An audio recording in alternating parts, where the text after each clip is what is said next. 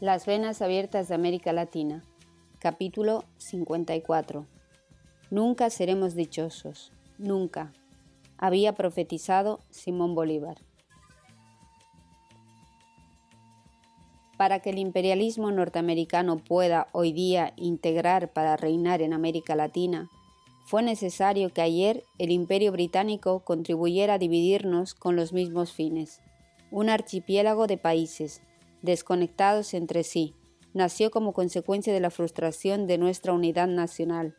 Cuando los pueblos en armas conquistaron la independencia, América Latina aparecía en el escenario histórico enlazada por las tradiciones comunes de sus diversas comarcas, exhibía una unidad territorial sin fisuras y hablaba fundamentalmente dos idiomas del mismo origen, el español y el portugués.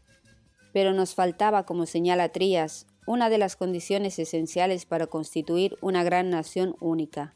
Nos faltaba la comunidad económica. Los polos de prosperidad que florecían para dar respuesta a las necesidades europeas de metales y alimentos, no estaban vinculados entre sí. Las varillas del abanico tenían su vértice al otro lado del mar. Los hombres y los capitales se desplazaban al vaivén de la suerte del oro o del azúcar, de la plata o del añil, y sólo los puertos y las capitales sanguijuelas de las regiones productivas tenían existencia permanente.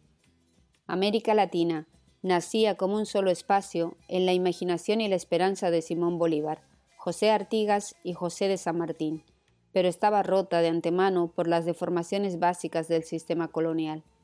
Las oligarquías portuarias consolidaron a través del comercio libre esta estructura de la fragmentación, que era su fuente de ganancias. Aquellos traficantes ilustrados no podían incubar la unidad nacional que la burguesía encarnó en Europa y en Estados Unidos.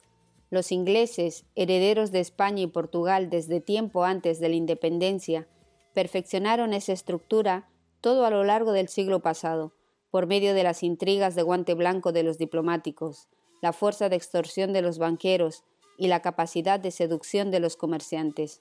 Para nosotros, la patria es América, había proclamado Bolívar. La Gran Colombia se dividió en cinco países y el Libertador murió derrotado. Nunca seremos dichosos. Nunca, dijo al general Urdaneta. Traicionados por Buenos Aires, San Martín se despojó de las insignias del mando y Artigas, que llamaba americanos a sus soldados, se marchó a morir al solitario exilio de Paraguay. El virreinato del Río de la Plata se había partido en cuatro. Francisco de Mozarán, creador de la República Federal de Centroamérica, murió fusilado y la cintura de América se fragmentó en cinco pedazos, a los que luego se sumaría Panamá, desprendida de Colombia por Teddy Roosevelt. El resultado está a la vista. En la actualidad, cualquiera de las corporaciones multinacionales opera con mayor coherencia y sentido de unidad que este conjunto de islas que es América Latina, desgarrada por tantas fronteras y tantas incomunicaciones. ¿Qué integración pueden realizar entre sí países que ni siquiera se han integrado por dentro? Cada país padece hondas fracturas en su propio seno, agudas divisiones sociales y tensiones no resueltas entre sus vastos desiertos marginales y sus oasis urbanos. El drama se reproduce en escala regional. Los ferrocarriles y los caminos creados para trasladar la producción al extranjero por las rutas más directas constituyen todavía la prueba irrefutable de la impotencia o de la incapacidad de América Latina para dar vida al proyecto nacional de sus héroes más lúcidos. Brasil carece de conexiones terrestres permanentes con tres de sus vecinos, Colombia, Perú y Venezuela. Y las ciudades del Atlántico no tienen comunicación cablegráfica directa con las ciudades del Pacífico de tal manera que los telegramas entre Buenos Aires y Lima o Río de Janeiro y Bogotá pasan inevitablemente por Nueva York. Otro tanto sucede con las líneas telefónicas entre el Caribe y el sur.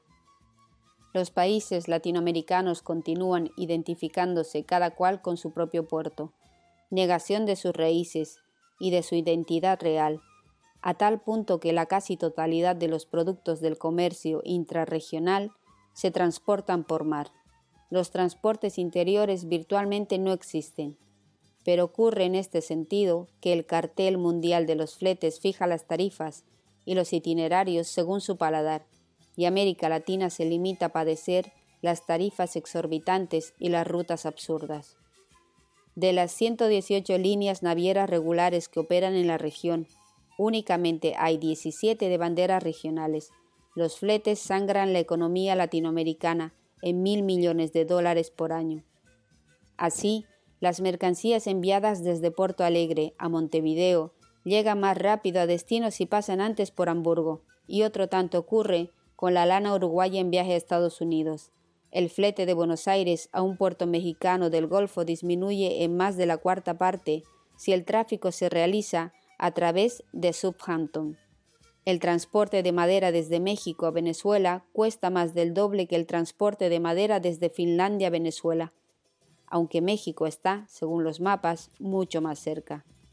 Un envío directo de productos químicos desde Buenos Aires hasta Tampico en México cuesta mucho más caro que si se realiza por New Orleans. Muy distinto destino se propusieron y conquistaron, por cierto, los Estados Unidos. Siete años después de su independencia, ya las trece colonias habían duplicado su superficie, que se extendió más allá de los aleganios hasta las riberas del Mississippi, y cuatro años más tarde consagraron su unidad creando el mercado único. En 1803 compraron a Francia por un precio ridículo el territorio de Luisiana, con lo que volvieron a multiplicar por dos su territorio. Más tarde fue el turno de Florida, y a mediados de siglo la invasión y la amputación de medio México en nombre del destino manifiesto. Después la compra de Alaska, la usurpación de Hawái, Puerto Rico y las Filipinas. Las colonias se hicieron nación y la nación se hizo imperio todo a lo largo de la puesta en práctica de objetivos claramente expresados y perseguidos desde los lejanos tiempos de los padres fundadores.